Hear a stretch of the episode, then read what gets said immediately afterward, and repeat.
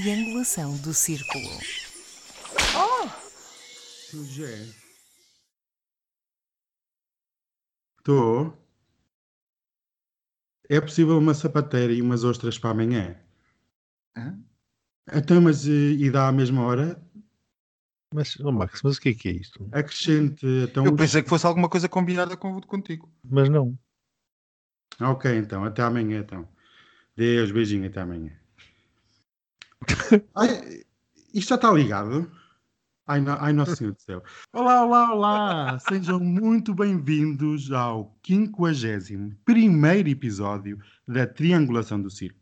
Eu sou o Daniel Rocha, estou em Abrantes e hoje calhou-me na rifa ser o vosso moderador. Ai, estás no quartel-general, com certeza, já te encontraste com o Uhum. vice-almirante. Já me conheces bem. Também estás camuflado. Como o vice-almirante. E eu sou Miguel Agramonte e estou a falar-vos de Aveiro. E eu sou o Max Spencer Honor e estou em Faro. Bom. Hum, Oh Max, diz-me uma coisa. Pertences a alguma associação, nomeadamente maçonaria ou Opus Dei? Ah, sim, também usamos aventais. Não, é que anda mas não é, um- nomeadamente, mas não é nenhuma dessas que nomeaste.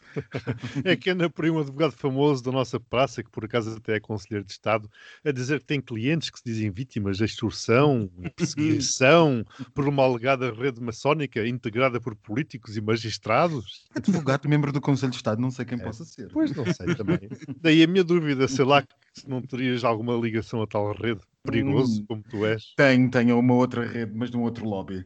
Esta semana, caros ouvintes, foi apenas Covid. Nós estamos fartíssimos de vacinação de SARS-CoV-2 e de bazuca europeia, por isso decidimos apenas fazer um review na Gazeta dos Dias Úteis e não temos tema principal. Ainda pensámos em falar de camuflados eh, é nas guerras deste país, mas não valeu a pena. Não valeu a pena. Ou de fazer as sobrancelhas, Sim. que também tem a ver com os camuflados. Mas, ó, Daniel, ali o camuflado, não eras tu que dizias que o camuflado do vice-almirante está um bocado desbotado? Parece-me, parece que já foi à máquina de lavar algumas vezes. Há uns dias que parece que é as antigas, outros dias parece que é as novas. Quando vai à televisão tem assim uma coisa, quando é entrevistado assim no momento, está deslavada. Mas aquilo numa cava à noite em Berlim ou São Francisco também não se nota. Ai, meu Deus. Hum, miau. Bom, adiante, continuando para os nossos... Adiante. Bem, meus amores, vamos já de seguida para os nossos queridos áudios. E hoje eu trago-vos para vocês um pequeno excerto do último debate parlamentar que decorreu nesta quarta-feira. Este excerto é composto por três personagens. Rui Rio, líder do PSD, Catarina Martins, líder do Bloco de Esquerda e, por último, António Costa, primeiro-ministro. O tema é sobre o não pagamento de impostos sobre a venda de barragens da EDP. Ora, vamos ouvir. sabia exatamente como tudo se ia processar. Que se ia criar uma empresa fantoche com um funcionário para gerir seis barragens que depois era vendida no dia seguinte. Como é que o governo pôde autorizar um negócio que permitiu à EDP fugir com mais de 110 milhões de euros em imposto de selo? Eu sinceramente não acredito que depois deste broá todo que tem suscitado este negócio, a diretora-geral de- a direção- a diretora-geral da, da, da AT não tenha mandado os seus serviços ver a dizer pelo menos vejam lá o que é que se passa com este negócio. Bem, estes esquemas financeiros são vergonhosos e representam o abuso do grande capital sobre a plebe. É também vergonhoso. ah, Vota MRPP. Volta MRPP, que já é, um, já, é, um- já é uma coisa comum. já é um Daniel. clássico aqui na triangulação.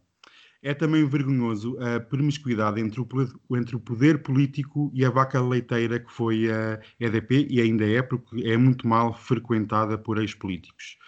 É mais do que tempo de agir e de pôr a EDP no seu devido lugar, pois esta situação, esta como tantas outras que têm vindo a acontecer, apenas degrada o sentimento nacional contra as elites políticas e, por si só, todo o regime democrático. Muito lamentável. Aquilo é uma vaca leiteira mutante, porque pode ter muitas tetas, ou tem muitas tetas, e três gargantas. Mas a voz de Francisco Louçã vem-me à mente quando ouço, ou quando ouvi este áudio, proferindo uma palavra. Negociata. É o país do mexilhão que se fecunda sempre que a onda bate. Porque se o mexilhão deixar de pagar impostos, vai preso. Se deixar de pagar salários, não vê a sua empresa ser temporariamente nacionalizada. E, ironicamente, são os mexilhões e as suas milhares de micro e pequenas empresas que mantêm o país à tona d'água. Depois não querem que o Chega cresça. Portanto, aguarde-se um verdito da AT, da Autoridade Tributária, que, quando é para fecundar o mexilhão, é sempre muitíssimo solícita. Enfim, eu não quero ser demasiado técnico, mas uh, isto tem vários, várias perspectivas de análise, essa, esta, esta questão. Desde logo, aquilo que, que, foi feito realmente é uma construção jurídica, e uma construção jurídica que me parece ser mais propriamente uma elisão fiscal do que uma evasão fiscal. Eu sei que isto agora, se calhar, é complicado, estamos para aqui a debater o que é que é uma e o que é que é outra, e às vezes a linha que separa ambas é muito fina. Mas a diferença essencial para aqueles que nos ouvem é que a evasão fiscal é ilegal e a elisão fiscal é legal. E a elisão fiscal é, basicamente, os mecanismos e a construção de, uma, de um determinado negócio de modo a que ele pague menos impostos. Eu não estou com isto a defender a EDP, longe de mim defender, um, defender uma multinacional que tem representantes nos seus capitais da China, de Espanha, dos Estados Unidos, dos Emirados Árabes Unidos, da Argélia, do Qatar, da Noruega, tudo menos português, e a, a explorar aquilo que uh, supostamente até era nosso, ou é nosso, porque é um negócio de concessão, não esquecer. Mas não deixa de me espantar que seja justamente o PSD, quer dizer, o Bloco de Esquerda eu ainda estou à espera. Ainda compreendo que o Bloco de Esquerda fique chocado com este tipo de negociatas, como tu disseste muito bem, Miguel. Mas o PSD, Rui Rio, o PSD a falar no Parlamento como se, como se o neoliberalismo fosse uma coisa que de repente nós tivéssemos descoberto agora. Mas, mas construção de negócios privados para poupar impostos meu Deus, eu quase que pensava que estava a ouvir o PCP. Tenham paciência, senhores, e tenham vergonha, porque neste país foi preciso o movimento de terras de Miranda, ou que raio é que se chama aquele movimento cultural, aparentemente feito por ex-inspectores da autoridade tributária, dizer-nos o que aquilo que era óbvio, que está um processo de elisão fiscal em curso e que estes processos são sempre no limiar da legalidade. E aqui é a parte em que o governo está mal. Dizer que isto é uma coisa de menos importância, ou sugerir, como o senhor Primeiro-Ministro fez no Parlamento, não, não é uma coisa de menos importância, é uma coisa que implica que o Estado tenha um controle prévio do que é que se passa. Pois, porque o mexilhão não pode participar na, na elisão fiscal. Eh, não, é porque repare-se, repare É um eh, eh, mexilhão. Só, sem querer prolongar isto, porque nós depois prolongamos o tempo, uma das grandes questões que está aqui em causa é o imposto de selo, que sempre seria devido, que são 110 milhões de euros, mas a outra questão será os, o, IMT, que como uh, todos vós sabem, seguramente grande parte dos nossos ouvintes, é o imposto que se paga numa transação. Sim. A diferença está entre considerar isto basicamente uma venda da concessão, portanto a passagem de um serviço ou um trespasse, ou a venda em si da exploração das barragens. A diferença é pagar ou não o IMT. E construindo como se construiu, fazendo esta construção jurídica como se fez, que não é uma ilegalidade, é uma legalidade que é tornada possível pela lei, porque o capitalismo, e isto não é uma crítica ao capitalismo, é só uma constatação de facto daquilo que é o sistema capitalista, permite a construção de entidades jurídicas intermédias. Se eu quiser, por exemplo, vender uma casa e usar uma empresa que eu crie para vender essa casa, eu posso ter um interesse privado em fazê-lo. E esse interesse pode ser, por exemplo, poupar os meus custos de impostos. Choca. Pois choca quando é EDP, mas se calhar muitos dos nossos ouvintes já pensaram em fazer isto em algumas outras coisas. A questão, se calhar, está em não pensarmos o que é que está de errado no que a EDP fez, mas porque é que será que a EDP pode usar estes, estes instrumentos sem que seja controlada previamente e muito provavelmente o mexilhão, o mexilhão terá uma inspeção das finanças a seguir. Exatamente. Uhum.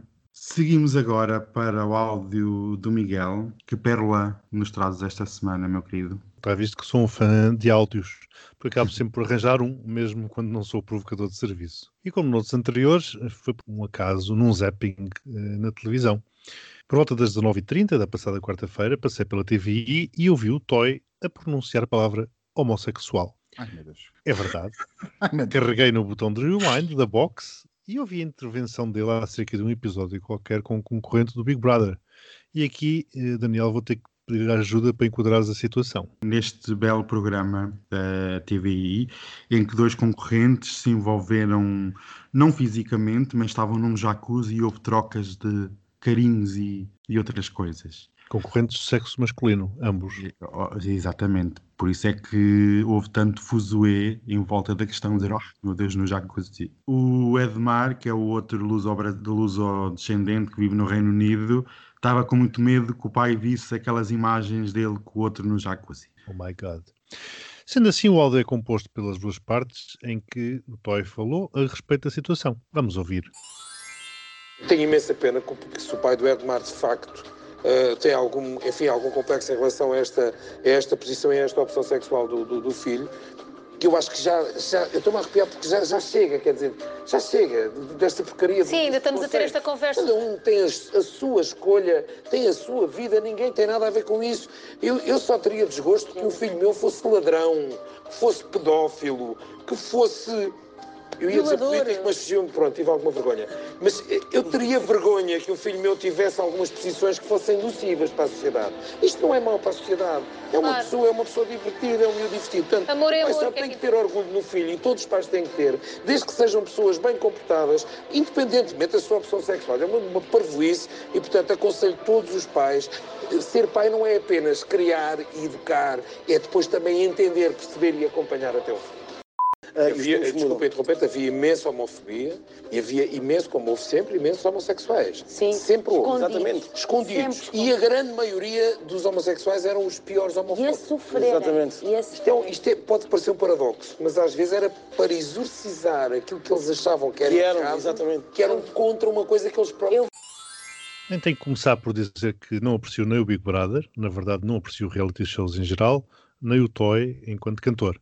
Mas isto são gostos e, como é costume dizer, gostos não se discutem. Posto Ou como isto, ele disse, são opções. Exato, exatamente, era onde eu ia. Sei. isto, eu tenho que dizer que a minha consideração pelo Toy subiu enormemente.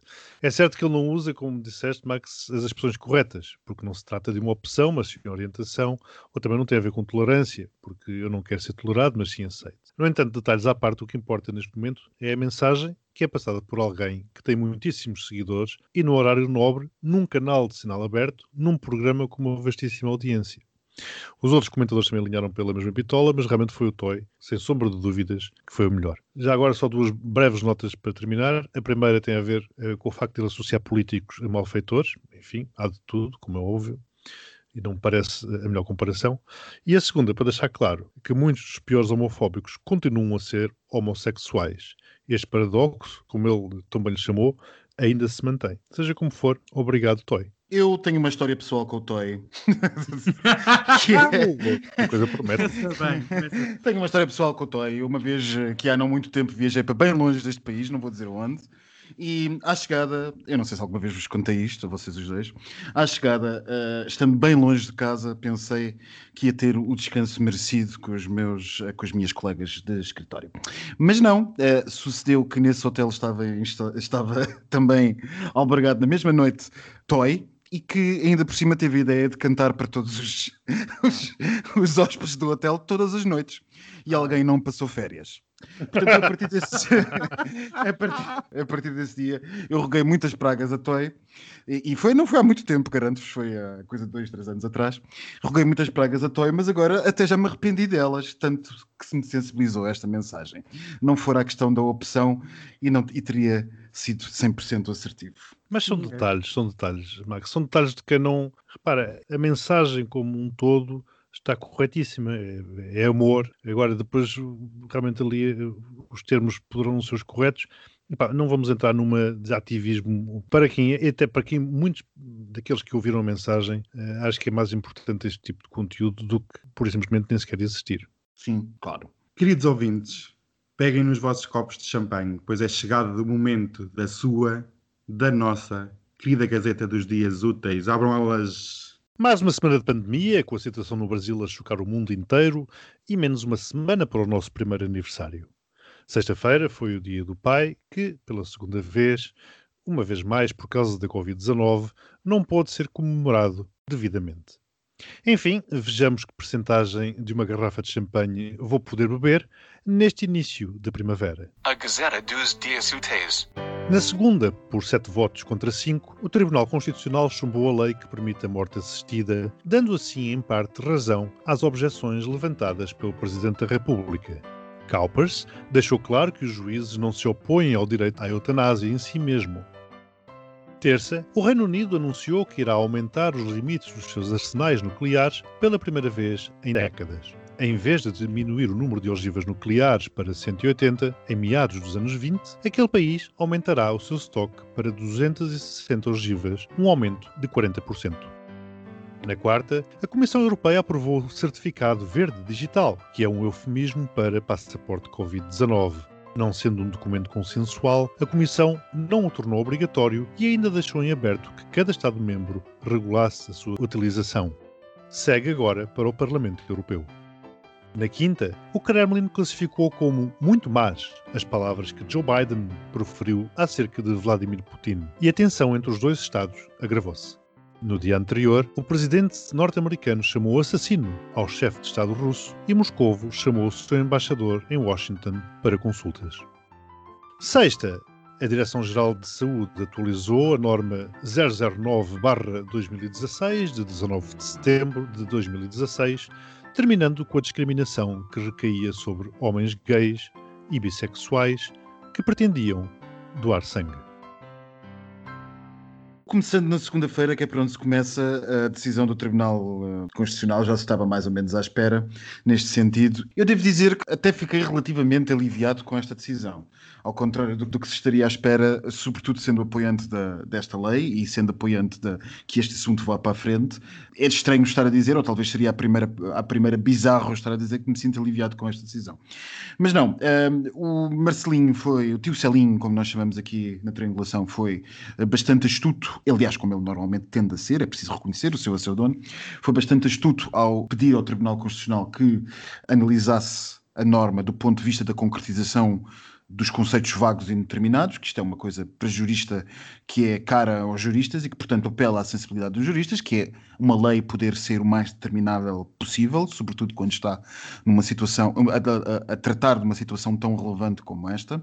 E, portanto, eh, esteve bem Marcelo Rebelo de Sousa ao atender à sua base eleitoral, fazendo da maneira mais sofisticada poderia fazer, que foi usando argumentos puramente jurídicos e não argumentos políticos. Fez-lo bem, respondeu à sua base eleitoral, mas sucede que o TC deu-lhe a volta e percebeu mais ou menos o que, é que estava a ser feito e aproveitou, porque nos termos da lei o TC é obrigado a responder à questão que lhe é colocada, mas não é obrigado a limitar-se no, fundamento que faz dessa questão, dessa resposta, a limitar-se à questão que lhe é colocada. Traduzindo para coisas mais simples, o TC pode, posso lhe perguntar se, se, a, se a noite é branca ou escura, e, e o TC pode-me dizer é escura, mas entretanto falar-me de todas as situações em que o dia é branco.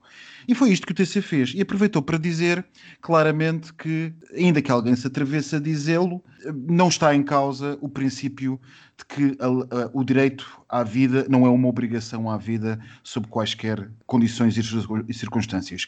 Isto foi verdadeiramente histórico para Portugal. E foi histórico porque nunca nenhum tribunal se tinha atrevido a declarar isto, e isto abre caminho de uma maneira absolutamente inexorável à aprovação da eutanásia, e aqueles que uh, a apoiam ficaram com a sensação de que é apenas uma questão de tempo, foi apenas um percalço, um atraso, e que agora, sendo revista a questão de, dos conceitos vagos indeterminados, por muito inglória que essa tarefa possa ser do ponto de vista técnico ou jurídico, isto andará para a frente.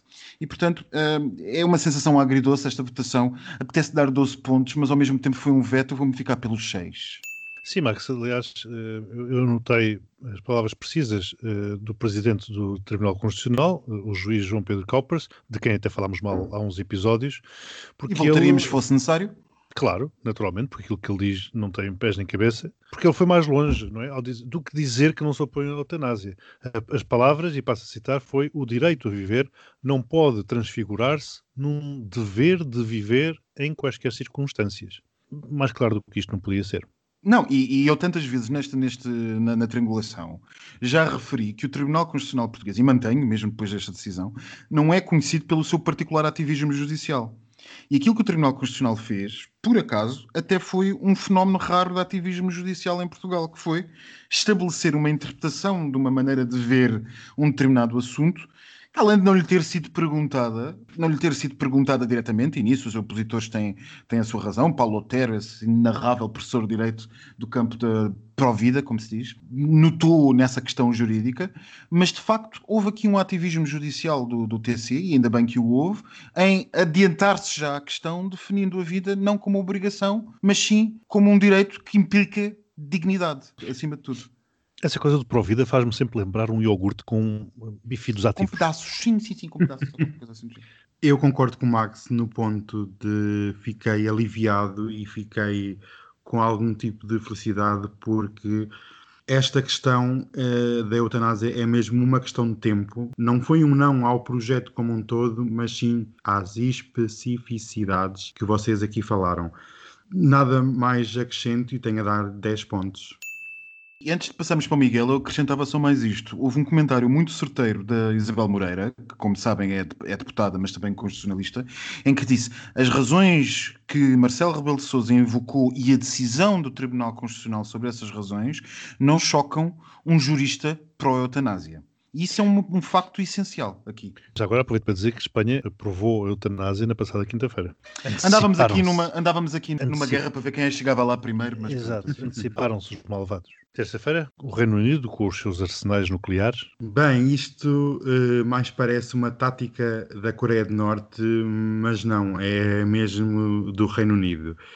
Isto é uma, é uma clara mensagem para os vários atores internacionais, particularmente a Rússia e a China, porque temos assistido nos últimos tempos, e, especialmente durante a pandemia, a confrontação é latente, existe, e a questão de Hong Kong ainda está por resolver. Acrescento que este tipo de projeto demora anos a ser implementado, mas é uma clara preparação para um futuro conflito onde o Reino Unido precisa deste tipo de armamento para afirmar a sua sobrevivência e a sobrevivência de todo o regime institucional, seja a que custo for. E este custo vê-se bem pelo que foi revelado a nível financeiro, é astronómico e apenas acrescento zero pontos, porque corrida ao armamento nuclear nunca é bom sinal. Enfim, vamos fazer aqui uma revelação. O Miguel tem mania do Flight Simulator. Não é, não é mania, é paixão mesmo. É uma paixão e eu tenho uma mania que é ter o Flight Radar ligado enquanto vou trabalhando para ir vendo o que é que acontece pelos céus. E para quem não sabe, o Flight Radar é uma app e um- uma página da internet que permite controlar o tráfego aéreo. E reparei esta semana que ali a norte de Londres desco- descolou um antigo Boeing 707 convertido em avião de segurança e controlo de operações, daqueles que faz aquelas coisas furtivas e aquelas, aquelas coisas acima do Atlântico, descolou uh, do, do norte de Londres, passou ali pelo Mar do Norte, desceu a Polónia, entrou ali pelas coisas todas e foi ter, depois de percorrer na Ucrânia, o oeste da Ucrânia, resolveu entrar, sobrevoando o mar, e foi fazer umas 20, 30 voltas em frente à Crimeia. E passou ali uma tarde divertida a fazer oitos em frente à Ucrânia, à Ucrânia, neste caso em, frente à Crimeia. Para quem não, não, não saiba ou não se lembre, aquele território que foi anexado por Putin aqui há uns anos atrás, fez agora recentemente o aniversário disso. E depois de fazer essas voltinhas todas durante 4 ou 5 horas ali por cima, eh, portanto entende-se eh, a fazer frente a russos e a provocar russos, voltou alegremente para o Reino Unido. Os ingleses andam a, a pagar aos russos o veneno de, de algumas, de alguma mostra de dentes que os russos fizeram e andam a fazer o mesmo. As medidas têm sido semelhantes à que os russos fizeram, andar a passear nas fronteiras das forças russas e dos poderes russos e fazer anúncios destes que parecem por acaso, mas claramente não são. O Daniel tem razão. Enfim, isto é uma violação do Tratado de Não Proliferação, mas enfim, também já ninguém estava à espera que eh, nenhuma destes instrumentos multilaterais estivesse de pé. Duvido que se mantenham. A Guerra Fria está aí para continuar e isto merece zero pontos. E olha o passaporte! Eu vou diretamente para este assunto zero pontos. Eu não tenho para isto. E tenho a certeza, continuando, e continuando a linha da semana passada, que a Úrsula ah, adorou imaginar a minha cara ao saber disto. Sim, que eu recebi muitos relatórios sobre as pessoas ah, ah, e as minhas constatação das caras, mas é verdade, eu imagino as caras das pessoas nestas coisas. E a ideia é este- esta coisa, o certificado verde digital, que nem é digital nem é verde, ou que pode não ser digital, mas não é verde, enfim, é estar em funcionamento até junho. Só que a confusão é muito grande, não é? Porque repara, para já só certifica as vacinas aprovadas pela União Europeia. E isto faz lembrar a China que também só facilitou as viagens para aqueles passageiros que tenham tomado as suas vacinas. Depois, para além do nome do portador e da data de nascimento, esse tal documento indica se a pessoa já foi vacinada, com que vacina, em que data e, e ainda informa também se o seu portador já teve Covid-19 e se fez teste com resultado negativo bem como se desenvolveu anticorpos. Portanto, estamos a ver já o nível do passaporte. Tal como discutimos há um mês, no episódio 48, creio eu, que se intitulava Passaporte Covid-19, todo este tema tem levantado uma série de polémicas e continua, nomeadamente aquelas que dizem respeito à privacidade e proteção de dados. Outro dia estava um médico a ser entrevistado na televisão a dizer que isto é um exagero, não tem nada a ver com isso. Eu, sinceramente, não percebo como é que não tem nada a ver com isso. Faça estes, é isto que estamos, que estamos a ver. E depois, uma vez que estes passaportes serão utilizados eminentemente pelas empresas aéreas, o que eu pergunto é que controle é que será feito para quem viaja de carro, ou de autocarro, ou de comboio entre os vários países europeus. É que se não houver esse, esse controle, é, então para que, é que serve o passaporte? é que para mim, ainda que eu compreenda perfeitamente, voltando a esse assunto de há um mês atrás, ainda que eu compreenda perfeitamente a questão da, da, privacidade, eu dou de barato que alguém esteja, se eu dou de barato que alguém queira acabar a sua vida por razões próprias, por razões suas, também dou de barato que alguém queira ceder os seus dados por razões suas. Portanto, eu admito que alguém que pudesse, em teoria, a troca de poder entrar num determinado país em que tem interesse em entrar, querer dar dados sobre a sua, a sua, da sua privacidade e da sua saúde. Pronto, entendo, admito que possa querer fazer, se isso é saudável ou não, é outra questão. Mas admito que o possa querer fazer. Agora, fazer depender direitos comunitários e democráticos e sociais e dir-se-á, é um exagero dizer isto. Não, não é. Porque os princípios de direito fundamental da, da, da, União Europeia pressupõem, por exemplo, liberdade de circulação. É um claro. dos princípios fundadores da União Europeia. E eu, perante isto, não vou ter os meus direitos assinalados, que estão na Carta dos Direitos Fundamentais da União Europeia.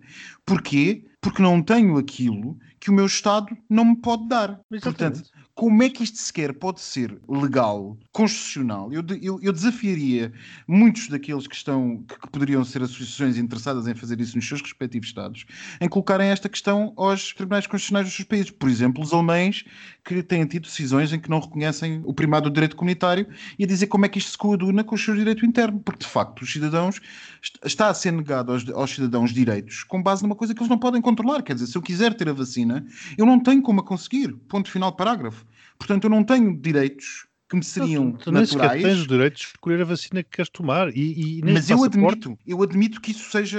Eu, isso eu admito. Eu não admito é que me digam tu não podes porque não estás vacinado, mas também não temos vacinas para ti. Não, é que se fosse pode, uma questão de escolha. Dizer e podem dizer aí tu não podes entrar porque foste vacinado com a vacina X. Porque mas, aí, isso, aí... mas isso, teoricamente, dentro da União Europeia, que é onde vigora o nosso direito de circulação, não acontecerá porque as vacinas são as mesmas e são as reconhecidas pela EMA, não é? Uh, mas, teoricamente. foste vacinado por uma Sputnik, que não é reconhecida pela EMA, mas que é, mas mas que é administrada, é administrada na, na, Hungria na Hungria, mas a Hungria é um problema, a Hungria colocou-se voluntariamente nesse problema.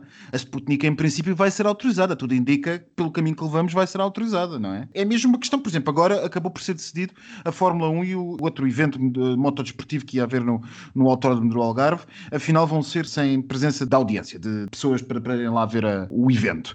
Mas aqui há uma semana atrás discutia-se a possibilidade de se exigir ou teste de Covid ou vacina a quem quisesse ir ver o evento. Ora, o teste de Covid custa 100 euros e a vacina não está acessível a toda a gente. Sinceramente, mais valia estarem quietos, porque isto só demonstra uma desorganização europeia, quer no processo de vacinação, quer neste processo relativo ao passaporte SARS-CoV-2. Triste, lamentável. A Europa parecia estar eh, no início da pandemia com um bom trabalho no combate à pandemia. Agora estamos a ficar para trás. Uh, parabéns, União Europeia. E o Direito, zero pontos.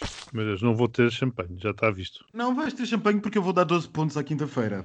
Uh, vou dar 12 pontos à quinta-feira porque acho que Biden está a entrar com os pés juntos. Isto foi uma semana magnífica. Aquele encontro com a China no Alasca roçou um daqueles programas tipo Big Brother. Só faltava uma câmara 24 horas só para ver as ofensas de lado a lado. E portanto, como se não bastasse, ainda houve este evento, este evento com o Kremlin, em que quem diz é quem é e o que não consegue escamotear a verdade, que é que Putin é um assassino. Poderá ter sido um faux pas para ser elegante de, de Biden, mas a verdade é a verdade. 12 pontos.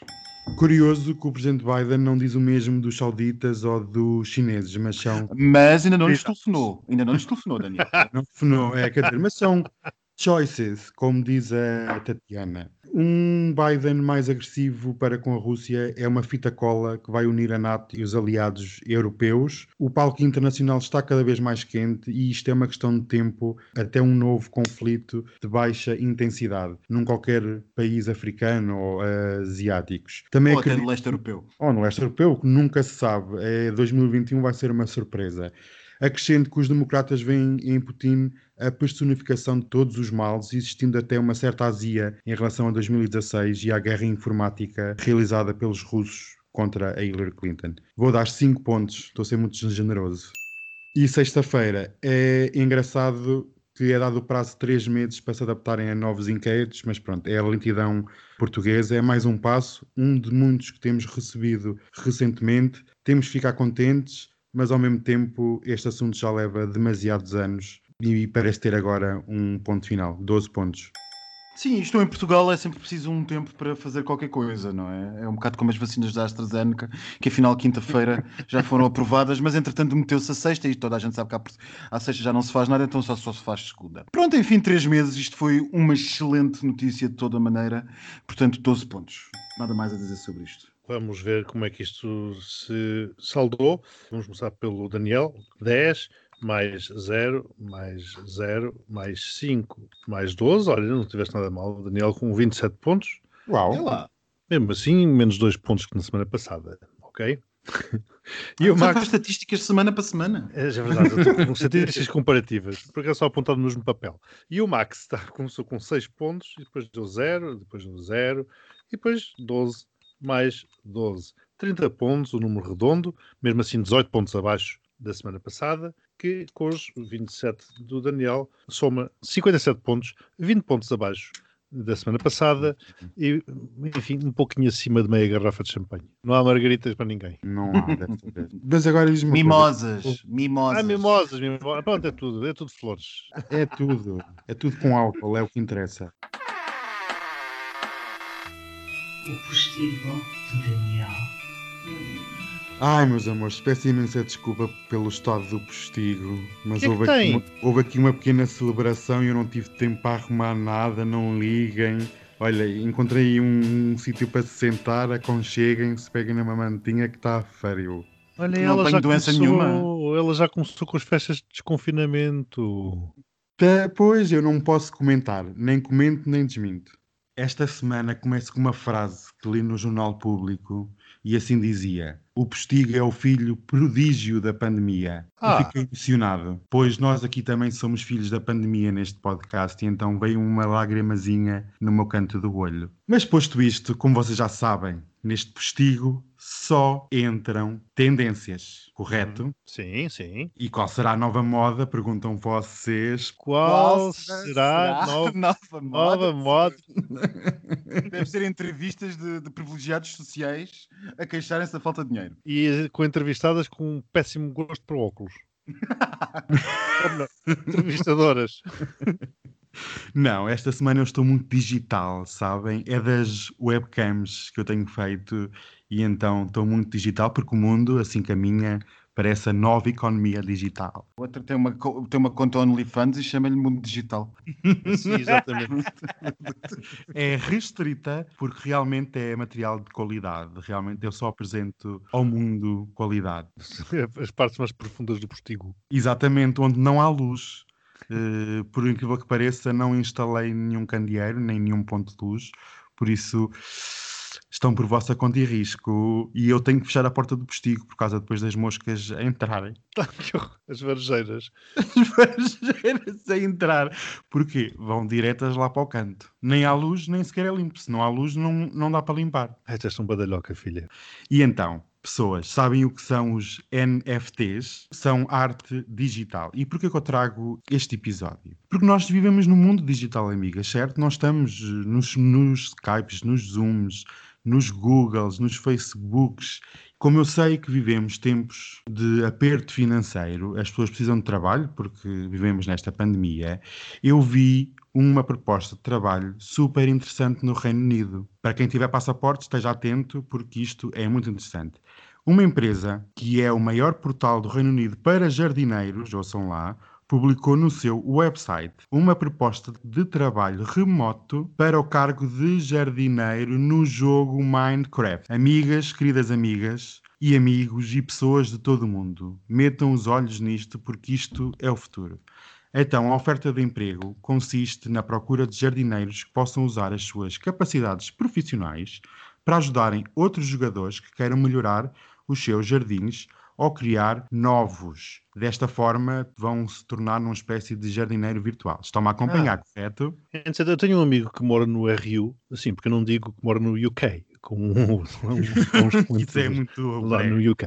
Mora no RU e está, enfim, descontente com o emprego que tem atualmente. Portanto, olha, vou-lhe passar esta proposta. E vou já dizer o salário, que o salário é muito apetecível. Vejam lá que é 50 libras à hora, cerca Uh. de 58 euros, em que poderá estar a fazer jardins virtuais em sua casa de pijama. Isso está para uns 10 mil euros ao mês. Se te trabalhares quantas horas? 8 horas, folgando aos sábados e domingos. Por isso, digo-te uma coisa: é serviço público do postigo ou não é? Bom, É isto é muito tédio. Então, e as, e as fardas? A farda do outro? O que é que se passa com os canais de televisão? A RTP, não sei se é por questões monetárias, eh, não sei se é por questões técnicas, tem um certo de um filtro nas máquinas, não há ilusão nenhuma, aquilo é pior do que realidade. Por isso, não sei o que é que se passa na RTP, deixo aqui uma nota, ou serão as outras que estão com filtros a mais, ou a RTP que está com filtros a menos. Eles têm que pôr um hashtag no filter, no canto superior direito, Olha, podiam pôr, porque realmente as pessoas que aparecem no filtro da, da RTP, muitas vezes pensei, olha, a pessoa está doente e precisa de ser já internada. Afinal, não. Está muito bem. Ah, eu penso sempre isso do José Rodrigues dos Santos e afinal é um filtro. Vês, nós aqui neste postigo são temas da atualidade, temas importantes. Eu também vi a Marta Temida dar uma entrevista em direto a todos os canais eh, portugueses, Uhum. em que de repente na RTP fiquei assustadíssimo quando olho e vejo a senhora cheia de manchas na cara, parecia que estava com uma alergia enorme, Ai, que horror. sem base, sem nada. Eu sei que agora o movimento no make-up é muito grande, mas eh, pronto, não era preciso tanto. Mudo para a SIC e era outra pessoa. Parecia que estava em duas dimensões. Lá está, Uma- é o filtro. Tenho Por- a certeza absoluta que o José Rodrigues Santos ficava melhor no filtro da CMTV. Eu quero deixar só um beijinho muito grande à minha querida Isabel, porque como o marido do Nazi saiu do hospital, olha um beijinho. Olha, mas esse também estava com uns filtros estranhíssimos. Vi umas fotografias dele, que ele tinha umas olheiras, umas não manchas. é filtros, é realidade. Aí é que é pura realidade. São 99 anos e muitos fantasmas para carregar. Beijinho, Isabel. Ah, beijinhos, beijinhos. Beijinhos, beijinhos. E até para a semana. Até para a semana. Isso é aquela coisa do, do- Como é que é? Dos. Como é que chamam aqueles vídeos para relaxar? Eu quero fazer isso. Eu vou comprar uma coisa dessas e quero fazer um- uma vez no meu canal. Mas eu vou, eu vou comprar esse microfone. As pessoas vibram, tu não estás bem a ver. Há uma gaja em Atlanta Hum. que tem esses microfones de- e come marisco em frente a uma webcam e nesses mi- mi- microfones as pessoas deliram os barulhos. Hum, Eu, eu não quero acreditar que nós já estamos outra vez a falar de comida. Pois já sabes como é que isto Eu acaba estava a sempre. falar dos microfones, não estava a falar de comida. Mas só falamos só marisco. E agora fico com vontade de comer camarão. Não me digam Olha, nada que eu eu entornei camarão no carro novo. Não entra? Não entra. O que é que tu disseste do carro novo? Entornei, filha, entornei. Entornei, ah. Entornaste camarão no carro novo? Sim, amiga. Ai, meu Deus, mulher. Como uma é pessoa foi isso é? comprar umas gambas, uma pessoa foi comprar umas gambas. Ai, olha, eu vou comer umas gambas no domingo, uma mariscada. Ai, tão boa. Mas era aquele telefonema que estavas a fazer no início? Era para Encomendar as outras. É, vem domingo. Tem búzios, sapateira, camarão, ameija, não sei o quê, uns queijinhos, umas manteigas todas. É de um restaurante em Lisboa. Sabes que eu domingo faço anos. Portanto, hoje, no dia em que esta coisa é publicada, Eu vou-me desligar do mundo no domingo. E a meu Deus do céu. bicha, vou fazer anos hoje, no final deste. de- e, de- e, e, Beijinhos, beijinhos. não faz isso. Beijinhos, beijinhos. Revolução do círculo.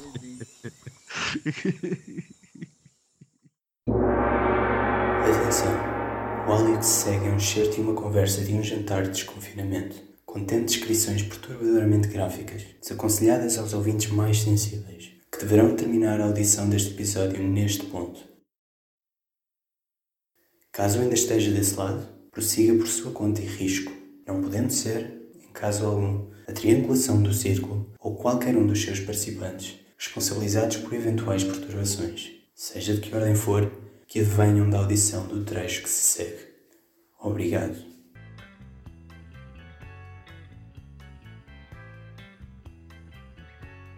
Acontece? Vai sair então a placenta. Ah, Vai não, sair mas a placenta é tipo o quê? Tipo é uma nhanhosa, raia? é tipo, é tipo eh, as alforrecas, Ai meu porque é nhanhosa, é assim uma coisa nhanhosa. Ai, o frango eu vou vomitar. Ai, não vomitas. é tipo uma nhanhosa e aquilo nós colocamos dentro, em cima, portanto, de um, de um tabuleiro grande, não é? Porque nós temos que depois fazer uma avaliação. Lavamos com soro para ver se tem existência ou não dos lóquios. Os lóquios é o género de coágulos de sangue em grandes dimensões, que é o que envolve o bebê e essas coisas todas. Mas há quem coma, há quem coma essas coisas. Aquelas, como é que se chama? Jéssica Ataíde. Olha, se ela. Fez batido, não Foi foi? batido. Pronto, eu de facto nunca vi ninguém a comer nem sequer. Sei que, e posso dizer que o líquido amniótico, esse sim, é muito nutritivo e, e é utilizado em muitos produtos e em cremes e isso tudo para, por exemplo, para rejuvenescer a nível da pele, das rugas, isso tudo, porque tem, tem propriedades muito boas de cicatrização e Ai, de rejuvenescimento. Deus. E há quem põe a placenta na cabeça também. A placenta pode ser utilizada para tratamentos capilares. Como tem células estaminais, A pessoa pode andar na rua com a placenta. não, não é andar com a placenta. Aquilo, portanto, é extraído Ah, uma percentagem da placenta, aquilo é trabalhado e é, e é tudo utilizado, eh, algum tipo de. Eu não sei. Uma pessoa que metia a placenta de boca. Eu, eu colocava placenta de vaca. Não resultou. vaca! É verdade. Não resultou. Eu estou careca.